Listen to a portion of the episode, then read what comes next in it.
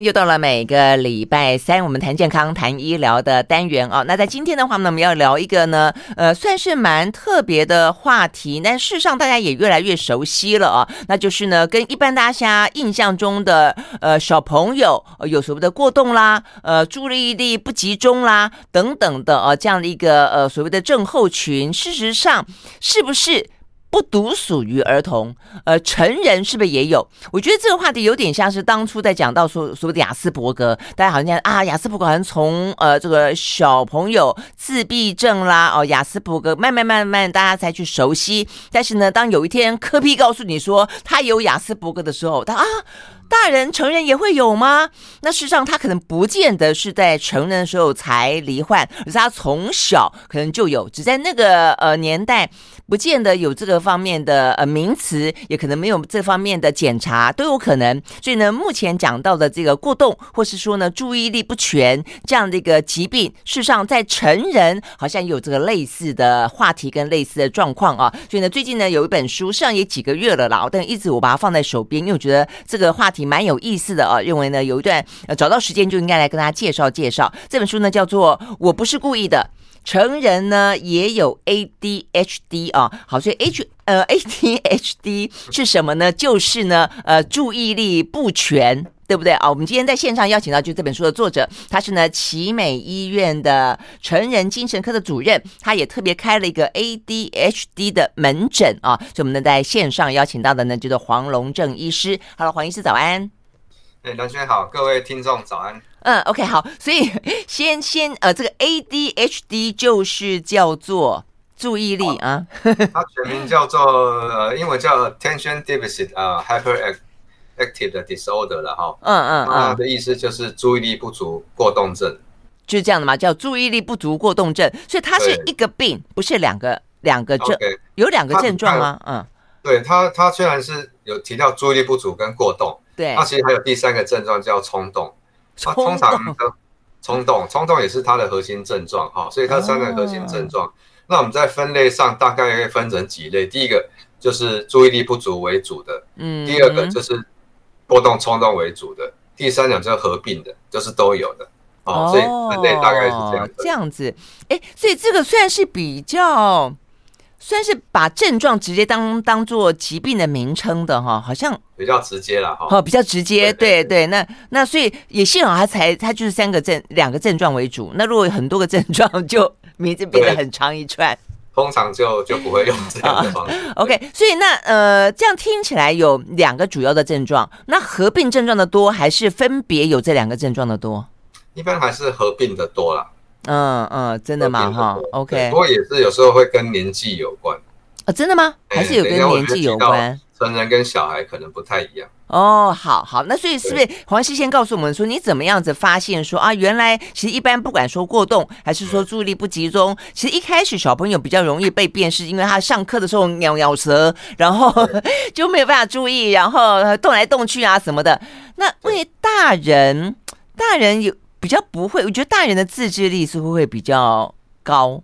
嗯，而且我们以前也比较没有这样的一个名词跟概念，所以可能比较不会觉得自己是不是因此有这方面的病症。所以你是怎么发现的？哦，对，也是因缘际会哈。嗯，那我们一开始我是刚刚升主治医师的时候，有一天有一个病人来，其实他主诉其实不是过动，他是跟我讲他忧郁了。哦，忧郁，嗯，他二十几、二十出头岁，然后白天打呃工作打工。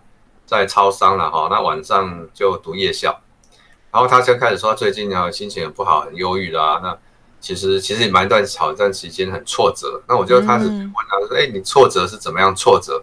嗯，哦，他开始描述说工作上常出包啦，什么都记不住啊，念书也是啊，上课没有办法专心听，哦，然后这个作业都都都来不及交，都忘记这样哈。那我、哦、所以他是一个在打工的大学生，所以他也有课业，也有工作。对。嗯，对，所以那时候他的主诉其实是忧郁，嗯，可是呢，嗯、那我们会去进一步问嘛，我们不会只有说啊，忧郁就就抗忧郁剂这样，嗯嗯，就问说他的原因了哈，因为还是看源头在哪里。源头他提到很多，我都会想到奇怪，这个不是很像我们以前念书念到的所谓的注意力不足过动症的小孩吗？可是其实他已经成人，嗯，那那时候我也很纳闷，因为那其实那时候的教科书我们念到还是说啊，这个是小孩的病，长大就会好。当然，那个医师很多医师也是这样认为的了哈。可是我那时候就想说，嗯，你这个好像注意力好像真的不太好。嗯，哦，就先帮他做了一些排一些注意力的检测，然后我也顺便回去赶快啊查一下资料，问一下老师。嗯，哦，那时候我们老师跟我讲说，有，其实这个疾病在美国，其实美国在在我们好几年前都已经知道。嗯、我那时候发现这个个案是大概十年前。嗯哼，哦，第一个啊，然后后来我就知道，哦，原来读读些资料，原来其实这个病在啊欧美美国已经被啊、呃、知道，好、哦、说有这个情况。然后就发生在成人，是不是？对对对。嗯然后后来这个就是我第一个个案，然后开始就有相关有兴趣，觉得哎，这跟个案很特别，哦，嗯、因为因为他们在求医上也遇到很多困难，嗯，因为这个个案后来我离开，我本来在成大嘛，离开成大之后呢，他就这个去看了，只好去看其他人，嗯，那有一天有人跟我讲说，哎，有一个人在那时候还有一个奇摩知识网。啊，有，然后我询问问题啊，他问的问题，常在上问问题，都乱七八糟的问题都问。对，然后他问他之后，一个朋友说：“哎，有人在问你，问我什么？”他说：“问我跑到哪里去。”然后我就去看了哈，他就描述他整个求医过程。他说他从小就这样那样，然后他看我之后治疗有改善，可是我离开之后，他看其他医生，第一个他也不知道去看谁，然后就是就是随便找医生，嗯，然后那个医生就跟他讲：“啊，你明明是忧郁症啊，哪哪有什么 ADHD 成人啊，没有啊，没有。”嗯，他就很困扰，他说。那我去看成人，很多成人医师好像都没有很了解，可是要看小孩又觉得很怪，他已经成人去挂小孩科，嗯，考儿童科很怪，所以他就很困扰，嗯，所以后来才觉得这一群人其实还为数不少，他们都不知道去哪里求诊，嗯、哦，那后来慢慢的我就开始有接触有研究，然后后来就甚至开了特别门诊。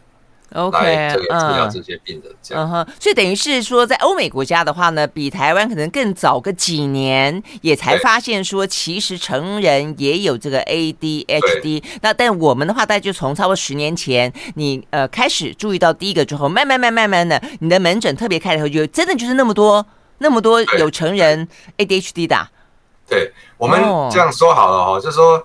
如果以小孩子我们一般的盛行率，就是说一般社区大概会说大概九 percent 哈左右了哈，嗯嗯，快要一成哎，也不少哎，九 percent。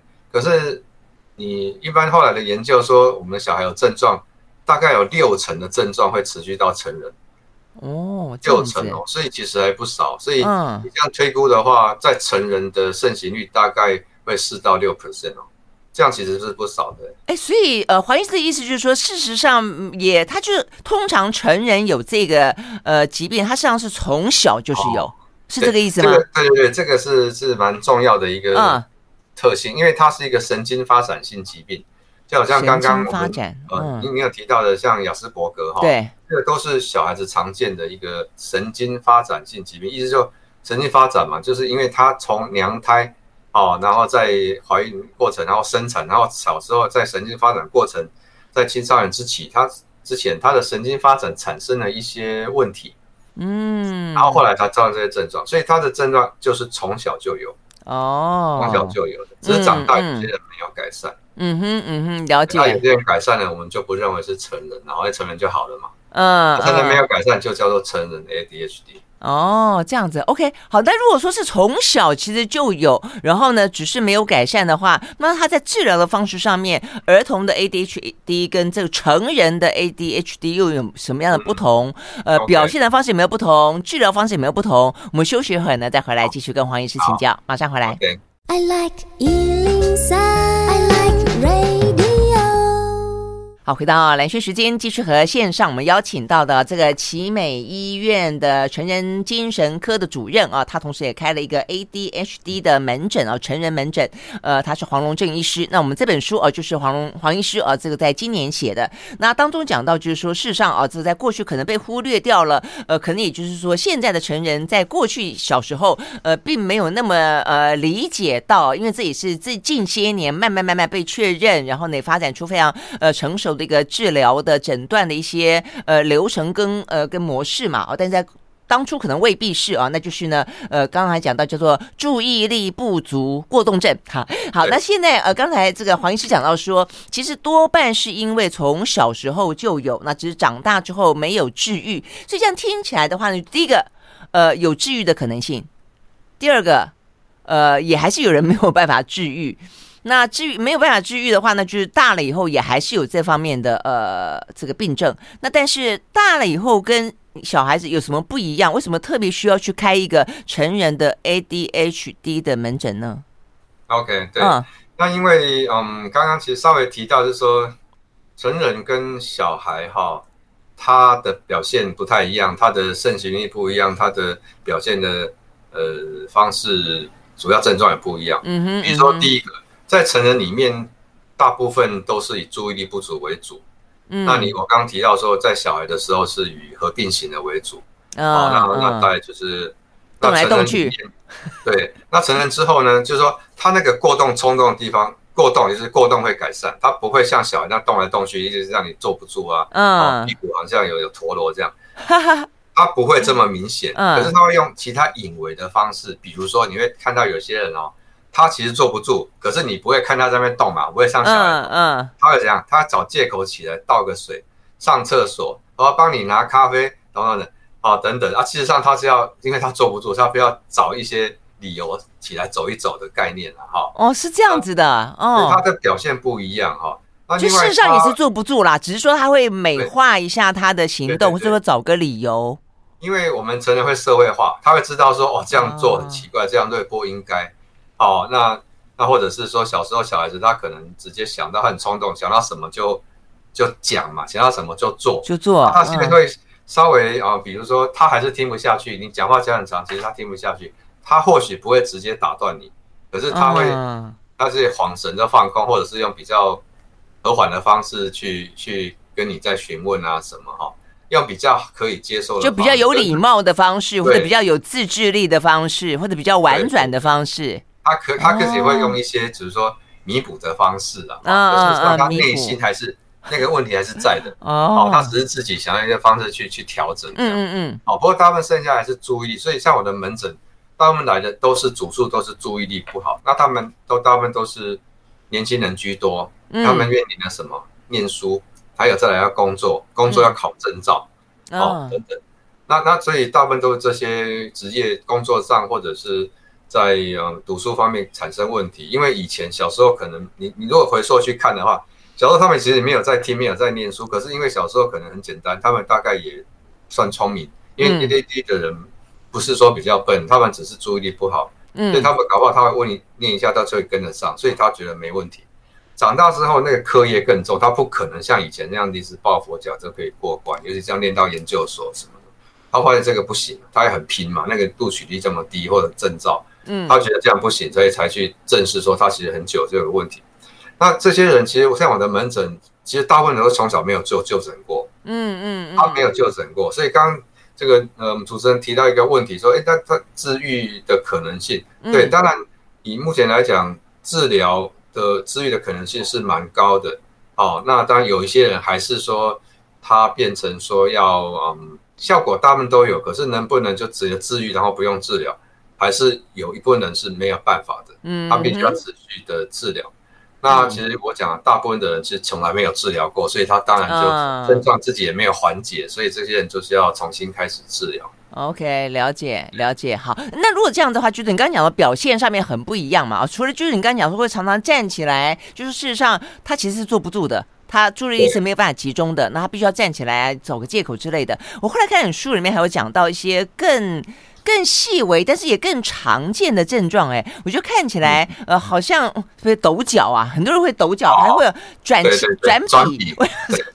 我想，哎，那我有时候在看东西也会在转笔，所以呃，转笔也是。所以我的意思说，嗯，如果正在听我们节目的朋友，他怎么样子去判断说自己有哪些比较明显的症状，而且是呃一个出现就有就算是，还是要好多个合并出现才算是，而且要出现的频率有多高才算是，呃，时间要多长才算是，是不是有这样的类似的一些自我判定的呃方法，然后之后才会知道说要不要去看这个门诊嘛？啊、哦。对，那 OK，我们呢要休息会，回来之后呢再请这个黄医师告诉我们，马上回来。好。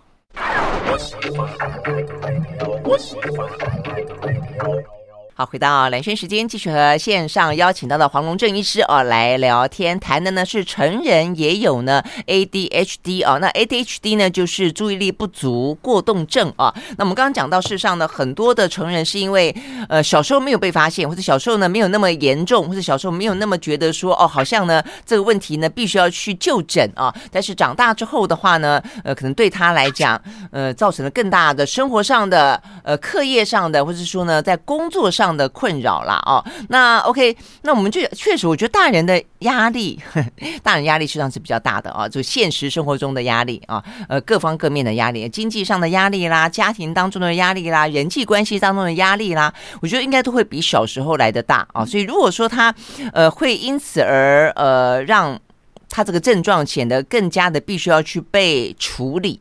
那不晓得是不是因为这样的原因，更多人去求诊了啊？但是总之，我们刚刚要问的就是说，那呃，这个症状要怎么样去判别，呃，才不会让自己觉得过度的呃神经紧张啦、紧张兮兮的，但也不需要被错过嘛，对不对？那其实我们现在有一些量表哦，可以做测试、嗯、哦。那这个量表其实现在最通用或者最推荐的就是 WHO，就是世界卫生组织，它有发展出来的成人症状量表。嗯，好，那如果大家搜寻的话，就打简写 ASRS，好，ASRS，ASRS 哈，它就是一个成人 ADHD 的症状量表。嗯哼，嗯哼，那这个部分它有分两种量表，一种是简短版的，它只有六题，嗯，那另外一个是完整版，大概是十八题。好，啊，这个都已经有翻译成中文哈，这个部分在网络上都可以看到，那它有一定的标准哈，嗯，那测试完你填写，它会问你几个核心的问题，然后。你程度有多高哈？嗯嗯，然后他计分之后，就会跟你讲说你可能有，或者是很有可能有，嗯嗯嗯，ADHD 的问题。那这个时候，如果这个分数够高，那你自己又觉得日常生活已经有了困扰，那当然是可以，哦，这个就是寻求一个专业的协助了哈。嗯嗯嗯嗯。OK，好，那但是问题是我们现在手边没有这样的一个量表嘛？哦，我看你这个书里面有特别提到，就是有有没有哪些症状可以先提供给给大家做一些比较简单的判别的？比方说你你在书里面讲到的什么抖脚啦、呃转圆珠笔转铅笔啦等等，这些都算是吗？哎，我们就是以这个六题版本的 SRS 来看了哈，嗯、它大概会提到几个核心的问题啊。嗯，第一个他会问你说。你完成计划中最关键的部分后，有没有有多长在最后细节收尾的时候发现困难？哈，就是说虎头蛇尾，这是第一个。啊、虎头。第二个，他会说问你说，当必须从事需要组织规划性任务时，有没有多有困难去才能有序去执行？就是说，他没有组织性，嗯，没有组织性。第三个说就是健忘的问题，你会多长有问题去记得约会或是应该做的事情？健忘嘛，哈。第四个就是说，当有一件需要费心思思考的工作，你会多常逃避或延后去做？他讲是拖延的问题，拖延症这个问题。第五个，当你必须长时间坐着时，你有多常坐不安稳或扭动手脚？哦，就是过动的问题。第六，最后是说，你会多常像被马达所驱动一样？哈，觉得自己过度活跃，不得不做事情？哦，这是过动的问题。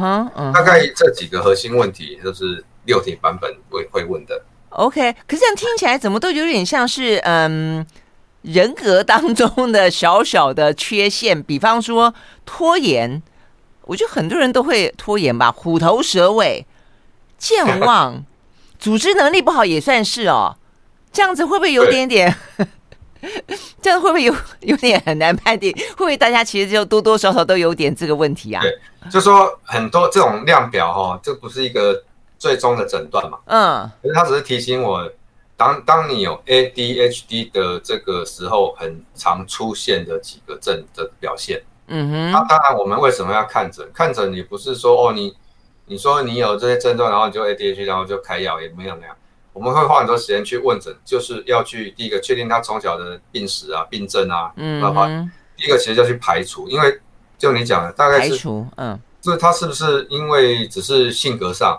还是说他其实有因为其他的疾病状况，比如说有些人忧郁啊、焦虑啊，他有时候会有类似的症状，所以这个就要去一一去鉴别诊断哦，鉴别诊断。或有些人其实有更多其他问题，比如说他有脑脑部伤害或其他的物质滥用啊，喝酒喝太多啊，哈，嗯，这个其实都有类似的症状，可是类似症状一一排除，然后我们觉得你从小的发展跟其实核心症状真的看起来像的话，那我们会认为非常有可能，好，这是临床诊断。那当然我们在真正诊断的时候，也不只是这样问一问而已的，我们大概会直接之后会安排一些测验，比如说会有一些脑功能，包括你的注意力啦等等，哦，这个核心症状。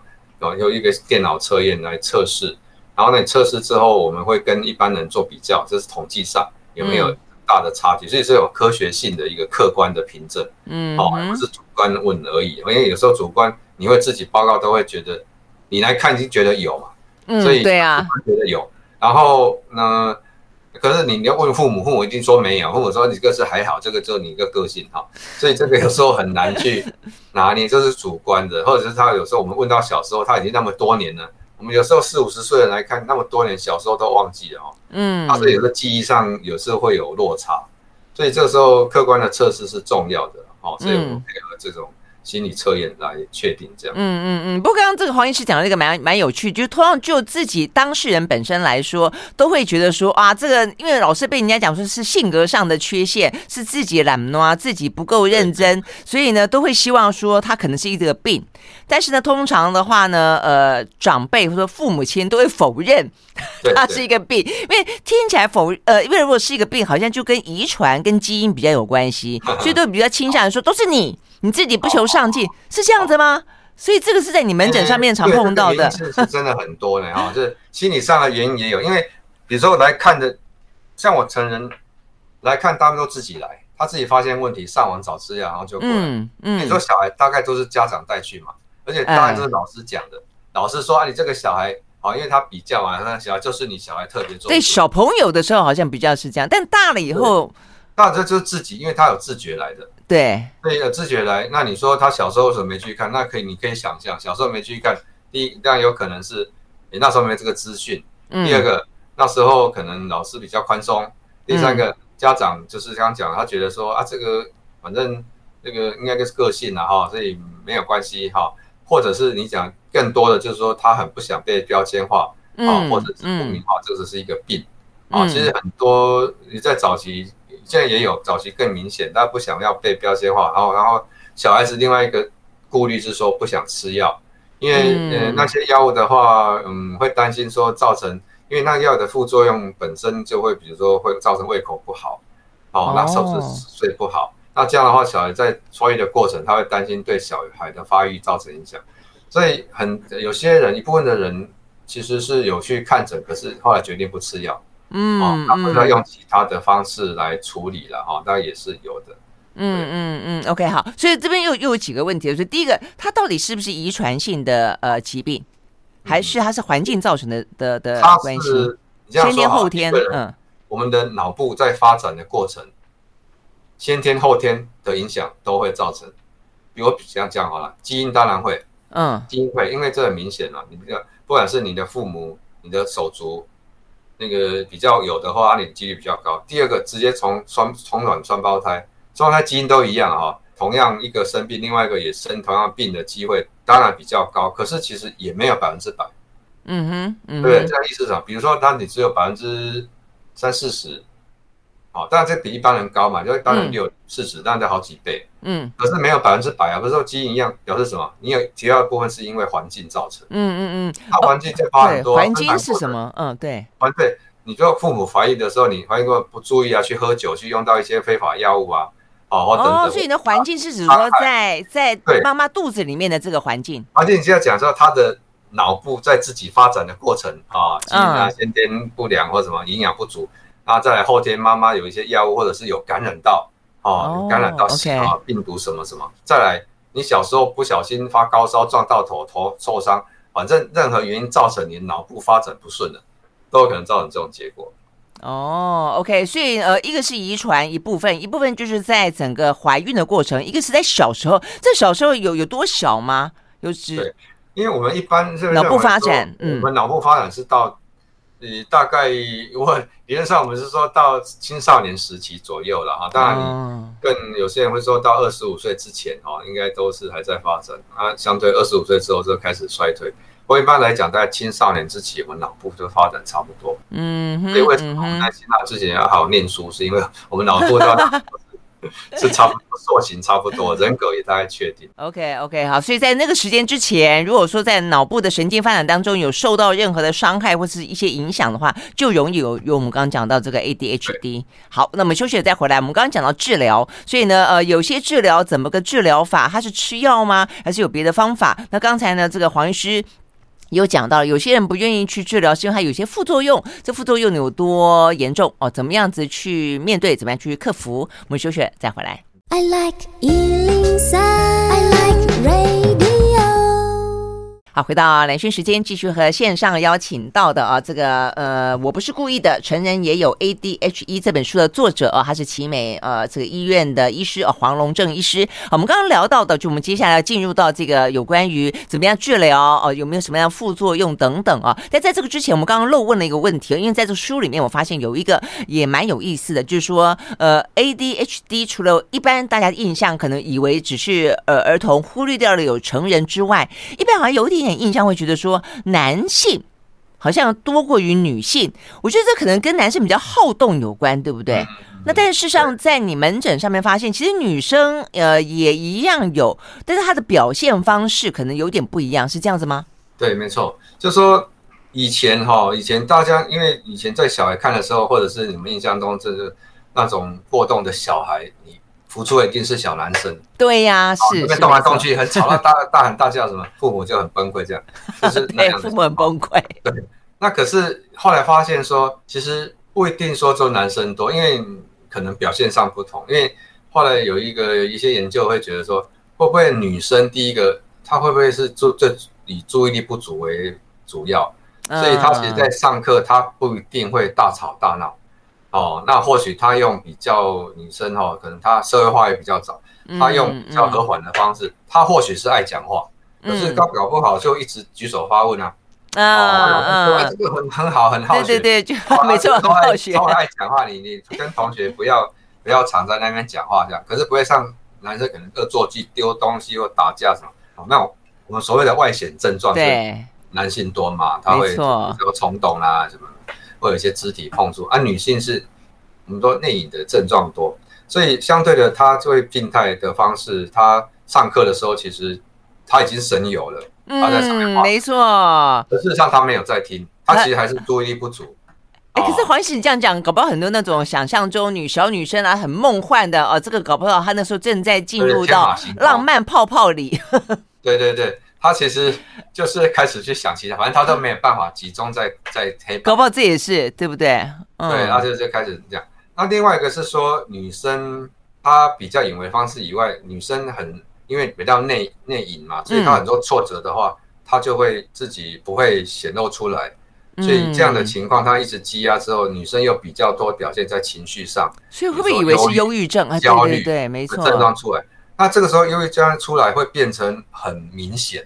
嗯，那明显之后呢？假设其他人看到，包括有一天他去看医生，大部分人都会直接看到忧郁就治疗忧郁，就比较忽略去进一步去探究他后面的可能 ADHD 的问题。没错，那大部分都会被当成情绪问题在治疗。嗯，所以你有碰到过这种事实上看起来是忧郁症，看起来是躁郁症，事实上。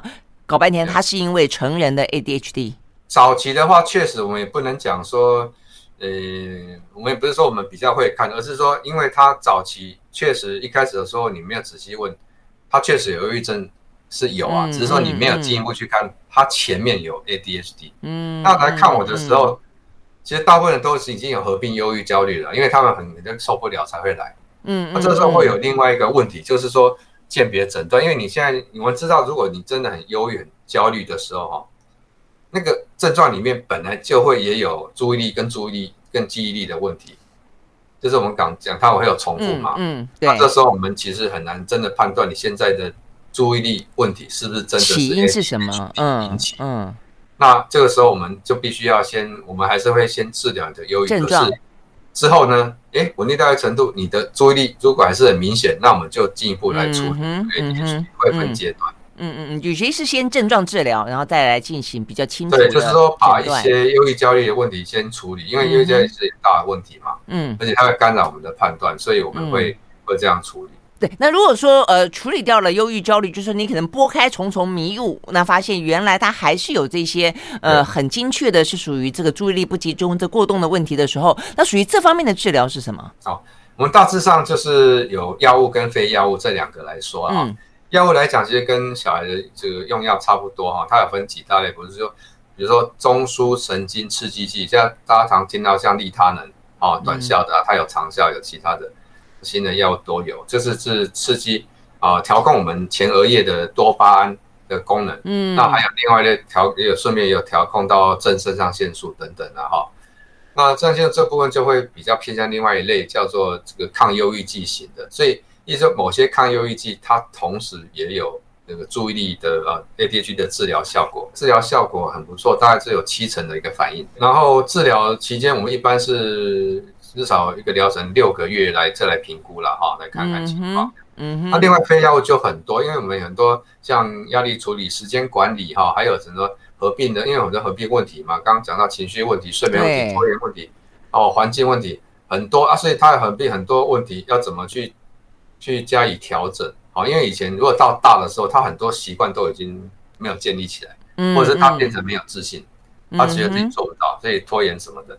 那个东西就需要所谓的心理治疗或行为治疗来处理，嗯，对啊，所以我我为什么当时写这本书，我最主要是要写这个部分，让大家了解这个病以外，还有因为方法太多，我在门诊没有时间讲那么详细，嗯，我说我也那你就去看一下，那有问题我们再讨论。所以这个有关这个非药物的方法是蛮多的啊，但吃药的话还有其他，但平常当然注重你的生活作息、睡眠的问题也要处理。适度的运动要注意，甚至营养的补充也是很重要，所以所以这几个都都会哦，都都要注意了，都要都有助于我们的症状的改善。嗯哼嗯，OK，我们休息了再回来哦。所以刚才这个医生特别讲到说，他想要去强调的，事实上是属于非药物的部分。所以非药物的部分，我觉得听起来其实不只是对于啊这个 ADHD 的患者来说，或许是有帮助。我觉得对于很多的成年人来说，可能也有帮助。比方说，怎么样疏解压力，怎么样进行时间管理，我觉得这个听起来很受用哎啊。好，些人到底该怎么做？我们休息了呢，待回来继续聊。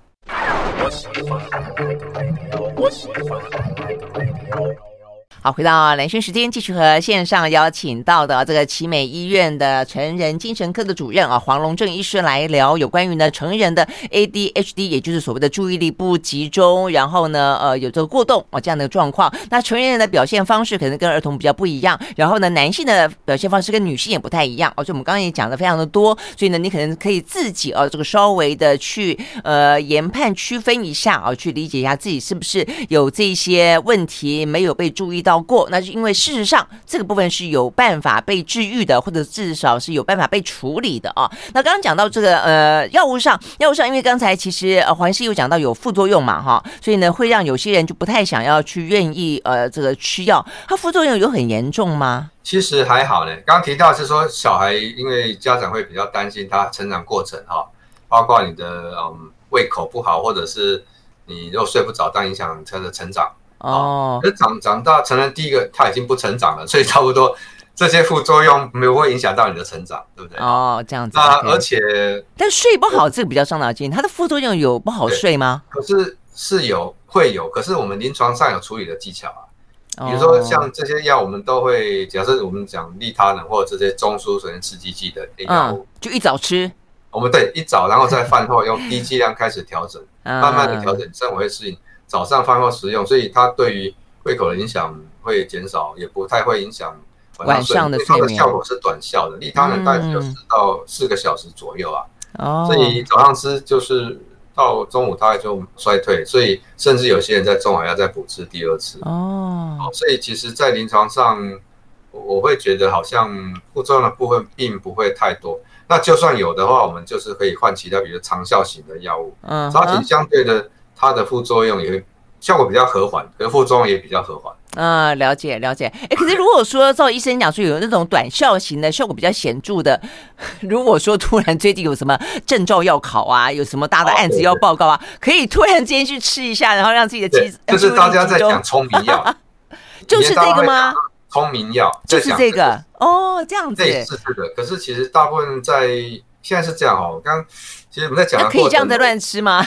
哎，不行啊，对，就是说我们以前早期大是大家不认识，所以诊断比较偏低下，就诊断不足嘛。嗯。而现在慢慢的，大家会发现，像美国，他们比我们早，他现在发现一个问题，就像你讲的，年轻人觉得这个药不错哦，吃的反应变好，变聪明。那我考试的时候吃一下，我是比跟别人好 好就好像运动员吃类固醇一样，有点作弊的嫌疑。所以美国这边医界在讨论一个问题，就是过度诊断跟这种药物滥用的问题。所以其实这个过犹不及都不行。那你说这个药，当然你有疾病人吃了当然会改善，可是你正常人吃，它既然就它没有真的变聪明，可是它会让你的反应加快。嗯，比如说讲话速度变快，你。可能变快，反应思绪反应变快，嗯，反应时间缩短，好缩短，可是没有变快，所以所以你要考那个快问快答的问题，你可能会很厉害，可是你如果要去考理解，你也没有比较聪明啊。这意思就是他不是真的聪明啊，他会让你反应变快哦。那当然更不用说，你一般吃，你还是要顾虑到你的副作用啊。当你的症状没出来的时候，效应没出来，副作用增加，那这个药对你来讲是有害无利的，就 好像你吃毒品一样的意思。了解，好，我想医生一定不建议，但我相信一定有人跟我一样这样的胡思乱想，就觉得哎，好像有这个有这个呃巧门呢。好，但是呢，建议大家不要这样的轻易，尤其是正常人。好，那如果说呃这个。呃，除了我们刚刚讲的药物之外，非药物也是那么重要的话，有几个呃，是不是这个黄医生会有已经呃很有经验的一些方式来建议大家？因为刚才听到的是一个 呃压力舒缓，一个是呢时间管理，哎，这个对任何人都会很受用。所以呢，黄医师有什么样的建议？呃，其实因为我们要看每一个病人他现在要面临的课题是什么，嗯，哦，比如说他面临的是我要很有效率的念书，嗯，那你当然要从时间管理上面。去处理，比如说我举例，像我你昨天提到番茄钟，番茄钟也是最近很夯的一个议题嘛。啊，你要做一些调控，因为个人每个人他可以集中的时间长度跟休息时间不同，所以这个都要再做调整。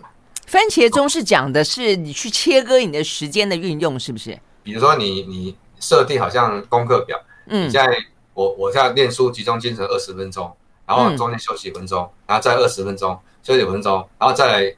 三次之后再一个大休息，因为他就是看每一个人，就是正统一般来讲，番茄是好像二十分钟、五分钟这样。然后，哎，为什么叫番茄啊？他好像把它切，把你的时间切成番茄哦，切成番茄入口啦。意思是说，你如果比如说你一般人，你可以集中精神四五十分钟，啊，我们 ADD 不行嘛，嗯，不行的话，那你不行，你就会觉得后面都在浪费时间，那怎么办？嗯、你就把前面可以集中精神的，比如说十五分钟。你就在那好好集中精神，中间给你休息五分钟，那你后来又重新回来，这样效率反而更高。嗯、了解，OK，这是其中一种方式啊。当然，其实如果你的问题是在于冲动，那你冲动有冲动上的处理技巧，情绪有处理处理技巧，这是有关，比如说人际互动上可能关系就比较大。嗯，哦，啊，或者是说你在跟人家讨论事情要怎么样多攻，或者是你要怎样好做好记录，做好规划，这个日常生活上才不会怎么样一团乱。好、哦，那那这个有关这个不混乱，比较啊、哦、比较有秩序或有规律的，啊、哦，这个我们讲结构性，嗯，好、哦，这个生活上也要做一些安排，环境其实也是啊，你要要念书的环境也是必须要结构性或简洁，怎么样减少外界的困扰，比如说你困扰的东西，手机什么那个都要。都要去嗯做处理啊。嗯，OK，好，所以听起来成人要去管理的事情还真的蛮多的哈。管理的环境，管理你的呃事情进展的逻辑跟架构性，呃，管理你的时间，好，这些的话呢，可能不只是有助于呃这个 ADHD。